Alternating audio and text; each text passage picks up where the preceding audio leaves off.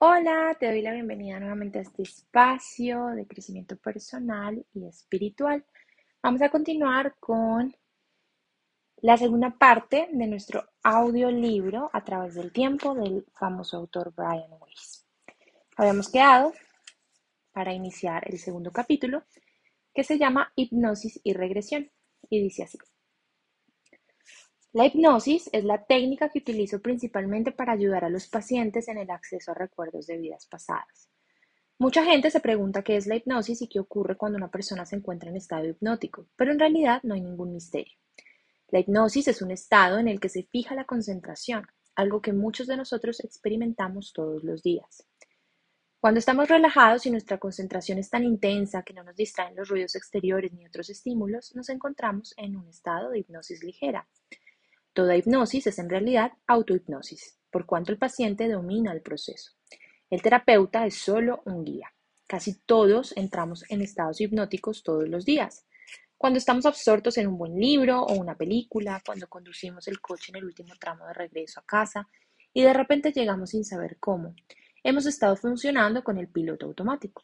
Uno de los objetivos de la hipnosis, así como de la meditación, es tener acceso al subconsciente, es decir, a la parte de nuestra mente que yace bajo la conciencia común, por debajo del constante bombardeo de pensamientos, sensaciones, estímulos exteriores y todo aquello que absorba nuestra atención. La mente subconsciente funciona en un plano más profundo que el plano de conciencia habitual. En el subconsciente los procesos mentales se producen sin que los percibamos de modo consciente. Cuando estos procesos subconscientes pasan súbitamente a nuestra conciencia, tenemos instantes de intuición, sabiduría y creatividad. El subconsciente no está limitado por las impuestas fronteras de la lógica, el espacio y el tiempo. Puede recordarlo todo, cada instante.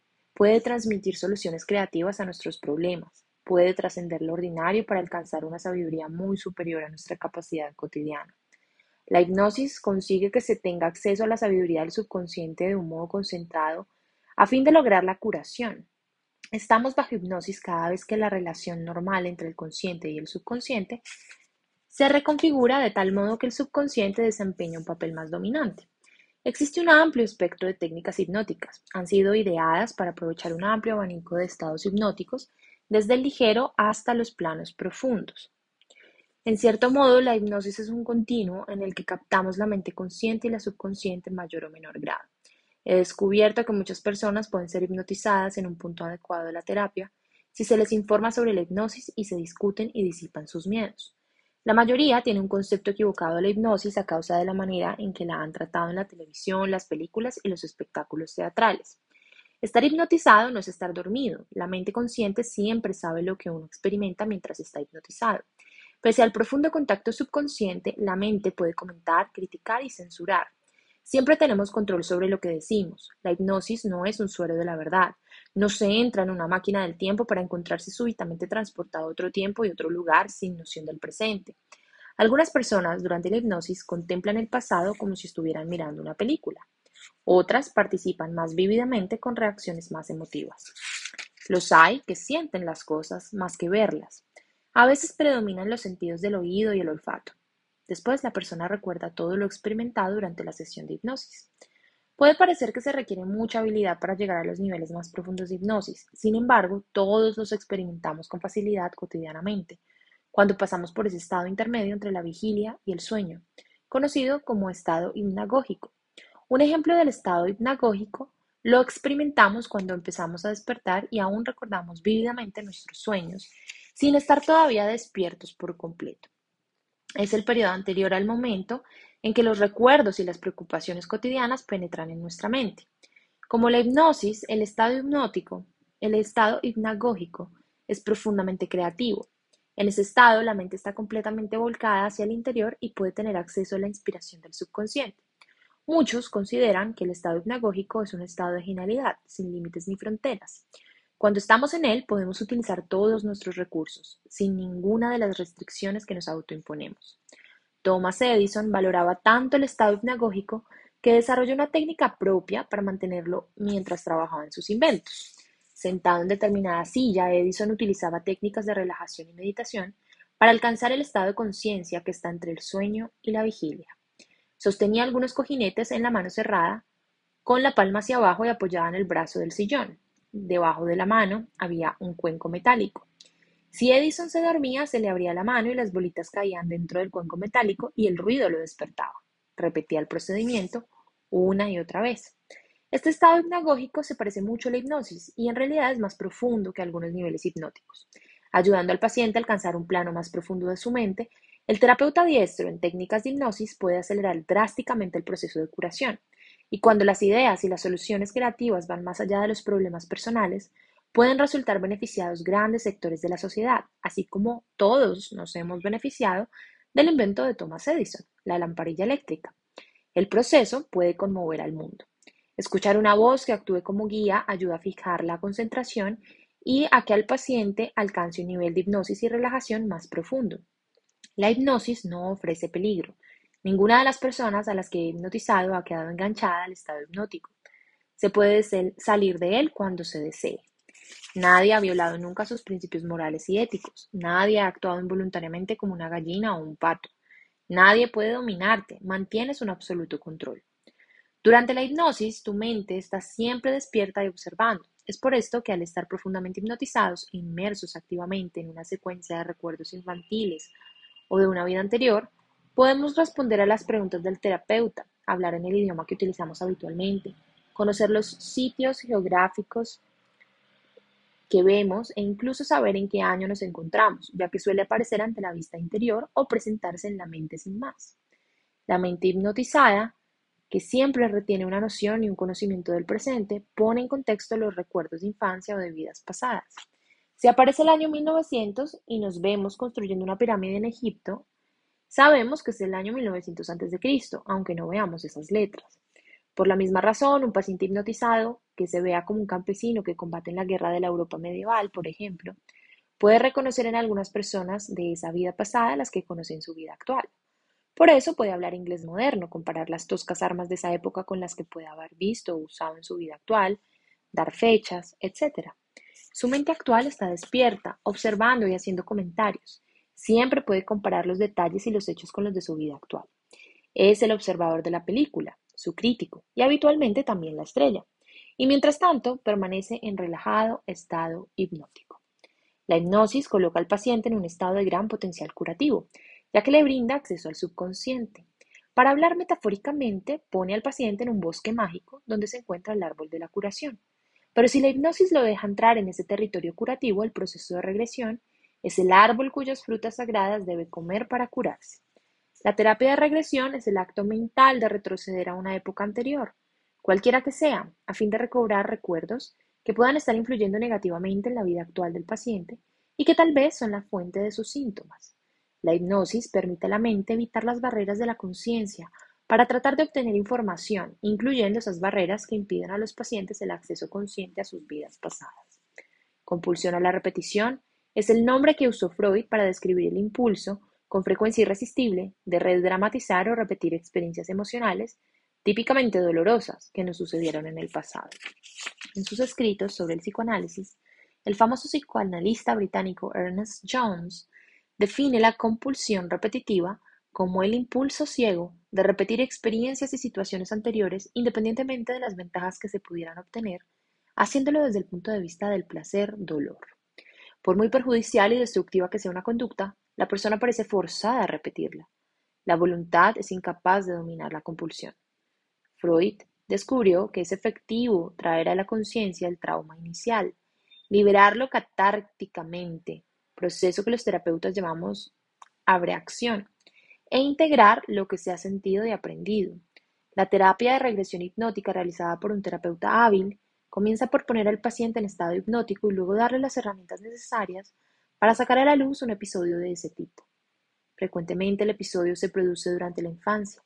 Esto forma parte de la teoría de psicoanalítica común.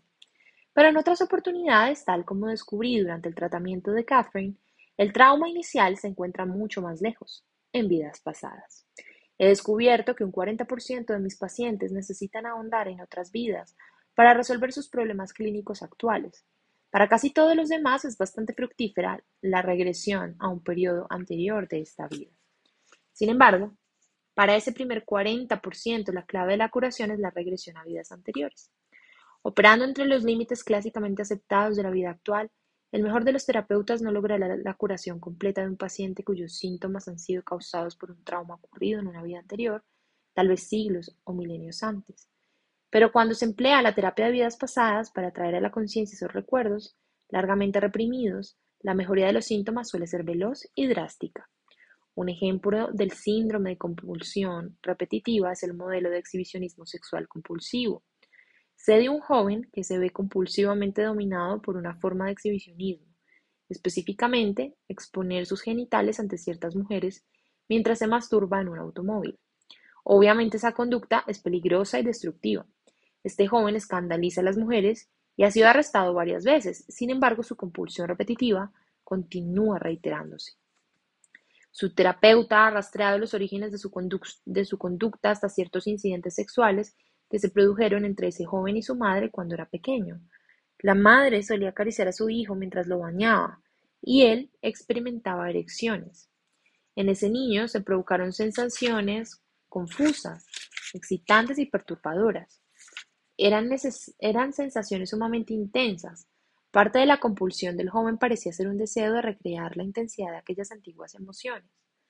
Pese al éxito que obtuvo e, este excelente terapeuta en descubrir un trauma temprano, la terapia ha dado solo resultados parciales y el paciente sufre frecuentes recaídas. Aunque esa conducta le causa profundos sentimientos de culpa y vergüenza, además de exponerlo a otros peligros, experimenta arrolladores impulsos de repetirla. Basándome en mi experiencia, con más de 300 regresiones individuales a vidas pasadas, existe una buena posibilidad de que el fracaso parcial de esta terapia se deba a que el trauma original se haya producido en vidas anteriores. Tal vez la manifestación más reciente, la experimentada en su vida actual, sea solo la última en una serie de traumas similares. El modelo recurrente ya ha quedado establecido. Es preciso traer a la conciencia todos los traumas y no solo los más recientes entonces se puede producir la curación completa.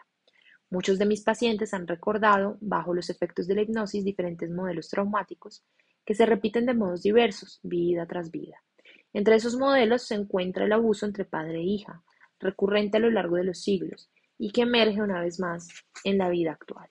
También incluyen el esposo con una conducta de abuso en una vida anterior que ha reaparecido en la actualidad como un padre violento. El alcoholismo es un estado que ha arruinado varias vidas y una pareja que reñía constantemente descubrió que habían tenido una conexión homicida en cuatro vidas anteriores. Muchos de esos pacientes se habían sometido a terapia convencional antes de recurrir a mí, pero la terapia no era eficaz o solo conseguía un éxito parcial. Para estos pacientes era necesaria una terapia de regresión a vidas pasadas que erradicara por completo los síntomas y pusiera fin definitivamente a estos ciclos recurrentes de conducta nociva e inadaptada.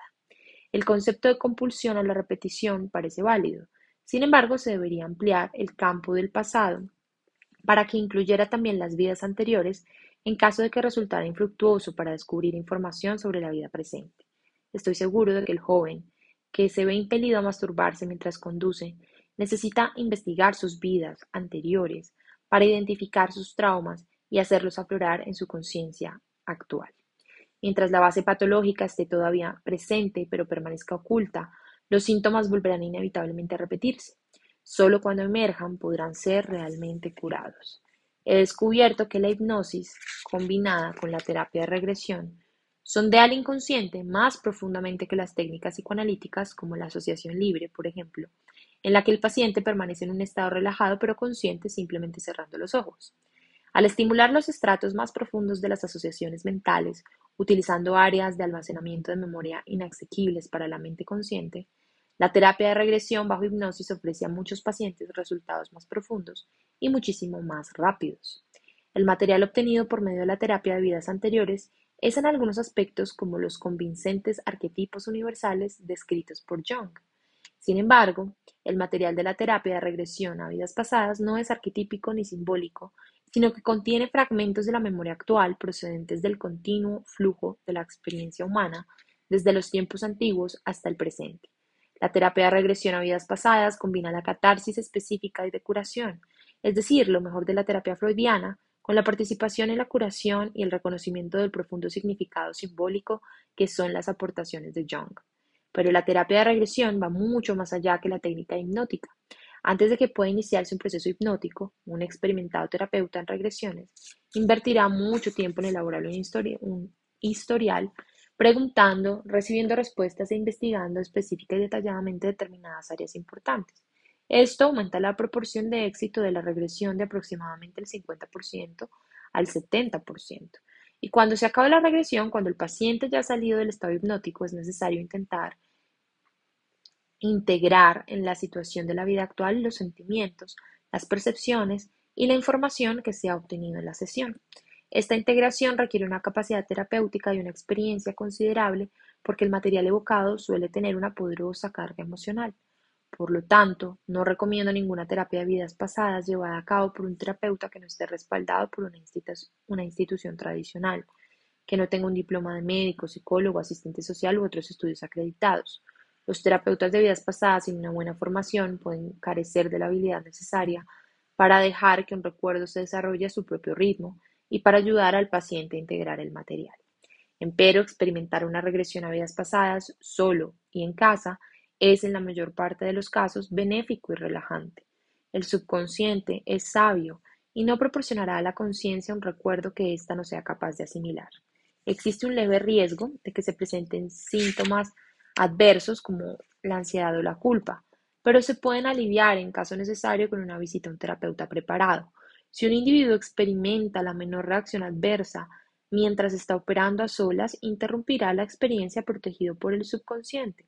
En cambio, el terapeuta no preparado podría tratar de imponerse al subconsciente y obligar al individuo a proseguir antes de que éste esté listo para hacerlo. Como desarrollo de una, una actividad psiquiátrica febril, mi prioridad es curar a los pacientes antes de comprobar la validez de sus recuerdos de vidas anteriores, aunque esa comprobación también es de suma importancia. He descubierto que los pacientes evocan y describen los recuerdos de vidas pasadas según dos modelos. El primero es el que llamo patrón clásico.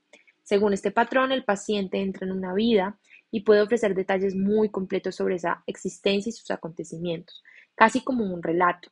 Va transcurriendo gran parte de esa vida con frecuencia se parte del nacimiento o de la niñez y no se termina hasta la muerte. Es posible que el paciente experimente serenamente y sin dolor la escena de la muerte y una revisión de su vida, en la cual se aclaran y analizan las lecciones de esa existencia, con lo cual el paciente se beneficia de una mayor sabiduría y posiblemente con la guía de figuras religiosas o espirituales. Catherine recordó muchas de sus vidas según el modelo clásico de regresión. He aquí el extracto de una de ellas, aparentemente en Egipto, en la cual Catherine comenzó recordando una peste que se había originado en el agua y que había matado a su padre y a su hermano. Ella había trabajado con los sacerdotes que preparaban los cuerpos para la sepultura. Al iniciarse los recuerdos, así como en el extracto que reproducimos, Catherine tenía 16 años. Se ponía la gente en cuevas. Los cadáveres se encerraban en cuevas, pero antes los cuerpos debían ser preparados por los sacerdotes. Debían ser envueltos y untados con un ungüento. Se los mantenía apartados en cuevas, pero el país está inundado. Dicen que el agua es mala. No bebáis agua. ¿Hay algún tratamiento? ¿Algo dio resultado? Nos dieron hierbas, distintos tipos de hierbas, los olores, las hierbas y percibo el olor, lo huelo. ¿Reconoces el olor? Es blanco, lo cuelgan del techo, ¿Es como ajo? Está colgado por todas partes. Las propiedades son similares. Sí, se pone en la boca, en las orejas, en la nariz, en todas partes. El olor es fuerte. Se creía que impedía la entrada de los espíritus malignos en el cuerpo. Fruta, morado o algo redondo con una superficie morada, corteza morada. ¿Esa cosa morada es algún tipo de fruta? Tanis. ¿Te ayudará eso? ¿Es parte ¿Es para la enfermedad? En esta época sí. Tanis, repetí, tratando una vez más de ver si se refería al tanino o ácido tánico de esta vida que ha quedado sepultado en tu vida actual. ¿Por qué vuelves una y otra vez aquí? ¿Qué te molesta tanto? La religión, susurró Catherine, de inmediato. La religión de esa época era una religión de miedo. Miedo. Había tantas cosas que temer y Tantos dioses.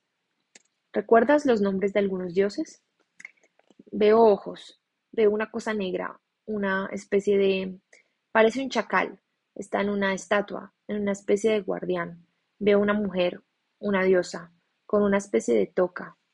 ¿Sabes el nombre de la diosa? Osiris, Sirius, algo así. Veo un ojo, un ojo, solo un ojo. Un ojo con una cadena. Es de oro. ¿Un ojo? Sí. Hathor. ¿Quién es Hathor? ¿Qué? Hathor. ¿Quién es? Yo nunca había oído hablar de Hathor, aunque sabía que Osiris, si la pronunciación era correcta, era el hermano esposo de Isis, la deidad egipcia más importante. Hathor, según supe después, era la diosa egipcia del amor, el regocijo y la alegría. ¿Es uno de los dioses? pregunté. Hathor, Hathor. Hubo una larga pausa. Pájaro. Es plano, plano, un fénix. Guardo silencio otra vez. Avanza ahora en el tiempo hasta el último día de esa vida. Ve hasta tu último día, pero antes de morir, dime qué ves. Veo edificios y gentes, respondió con un susurro. Veo sandalias, sandalias, hay un paño rústico, una especie de paño rústico. ¿Qué ocurre? Ve ahora al momento de tu muerte. ¿Qué te ocurre? Tú puedes verlo. No veo, no me veo más. ¿Dónde estás? ¿Qué ves? Nada, solo oscuridad. Veo una luz, una luz cálida. Ya había muerto, había pasado el estado espiritual. Al parecer, no necesitaba experimentar otra vez su muerte real. ¿Puedes acercarte a la luz? Pregunté. Allá voy. Ella descansaba pasiblemente esperando otra vez. ¿Puedes mirar ahora hacia atrás, hacia las lecciones de esa vida? ¿Tienes ya conciencia de ellas? No, susurró. Continuaba esperando. De pronto se mostró alerta, aunque sus ojos permanecían cerrados. Su voz fue más potente. Siento... Alguien me habla. ¿Qué te dicen? Hablan de la paciencia. Uno debe tener paciencia. Sí, continúa. La respuesta provino del maestro poeta. Paciencia y tiempo. Todo llega a su debido tiempo. No se puede apresurar una vida, no se puede resolver según un plan, como tanta gente pretende. Debemos aceptar lo que nos sobreviene en un momento dado y no pedir más. Pero la vida es infinita. Jamás morimos, jamás nacimos en realidad. Solo pasamos por diferentes fases. No hay final. Los humanos tienen muchas dimensiones, pero el tiempo no es como lo vemos, sino lecciones que hay que aprender. Los detalles funerarios, la hierba empleada para luchar contra la enfermedad y las estatuas de dioses son todos típicos de la regresión clásica. También los amplios periodos cubiertos por la memoria desde los 16 años hasta la muerte. Aunque Catherine no recordó aquí la experiencia de la muerte en sí, la había rememorado en una sesión previa, Pasó por ella para recibir la información espiritual iluminadora del otro lado. El segundo modelo de regresión a vidas pasadas es el que llamo patrón de flujo de momentos clave. En el flujo de momentos clave, el subconsciente une los momentos más importantes o significativos de una serie de vidas, los momentos clave que mejor elucidarán el trauma oculto y curarán más rápido y profundamente el paciente. A veces el flujo incluye la revisión entre dos vidas, a veces no. En ocasiones la lección o el patrón es sutil y no se aclara hasta que se aproxima el final del flujo o cuando pregunto específicamente cuál es. Otras veces es instantáneamente telegrafiado por el flujo de momentos clave de los recuerdos. En algunos pacientes, el flujo de momentos clave tiene una cualidad fragmentaria que puede expandirse, ya en un flujo más detallado, ya en un patrón clásico en sesiones posteriores. Según el óptimo flujo de recuerdos y curación, para cada paciente en especial, según lo determine su subconsciente. Con frecuencia, el flujo de momentos clave pasa espectacularmente de trauma en trauma, pero también de forma pasible y con suavidad de una escena de muerte a otra, urdiendo su propia forma de iluminación, imperturbable, pero también profundamente curativa. He aquí algunos ejemplos del flujo de momentos clave tomados también del caso de Catherine. Estos recuerdos provienen de su primera sesión de regresión de vidas pasadas. Hay árboles, y un camino de piedra. Veo una fogata en la que se cocina. Soy rubia. Llevo un vestido pardo, largo y áspero. Calzo sandalias. Tengo 25 años. Tengo una pequeña llamada Cleastra. Es Rachel. Rachel es actualmente su sobrina, con la que siempre ha mantenido un vínculo muy estrecho. Hace mucho calor. Hay olas grandes que derriban los árboles. No tengo hacia dónde correr. Hace frío, el agua está fría. Debo salvar a mi niña, pero no puedo. Solo puedo abrazarla con fuerza. Me ahogo. El agua me asfixia. No puedo respirar, no puedo tragar. Agua salada. La pequeña me es arrancada de los brazos. Veo nubes. Mi pequeña está conmigo. Y otros de la aldea. Veo a mi hermano. Descansaba. Esa vida había terminado. Permanecía en trance profundo. Continúa, le dije. ¿Recuerdas algo más? Tengo un vestido de encaje negro y encaje negro en la cabeza. Mi pelo es oscuro, un poco canoso. Estamos en 1756 después de Cristo. Soy española. Me llamo Luisa y tengo 56 años. Estoy bailando. Hay otros que también bailan. Estoy muy enferma.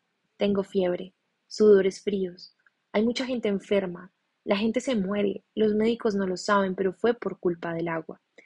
La llevé hacia adelante en el tiempo. Me recobro, pero aún me duele la cabeza, aún me duelen los ojos y la cabeza por la fiebre, por el agua. Muchos mueren. Obviamente, en este flujo de momentos clave, el modelo es el trauma experimentado debido a un desastre natural. La naturaleza emocionalmente concentrada del patrón de flujo de momentos clave puede parecer intensa, pero según mi experiencia, revivir el trauma de la muerte solo ofrece un mínimo riesgo de provocar una reacción perturbadora en cualquiera de ambos patrones. En manos de un terapeuta preparado, incluso si el paciente trabaja solo en casa, la mayoría de la gente maneja e integra los recuerdos sin dificultad. en realidad, todo el mundo se siente mucho mejor. El terapeuta puede indicarle que flote por encima de la escena de la muerte si lo considera necesario, para observar sin emoción y la mente subconsciente siempre capaz de alejar al paciente de la experiencia regresiva. Se puede optar por no experimentar en absoluto la escena de la muerte.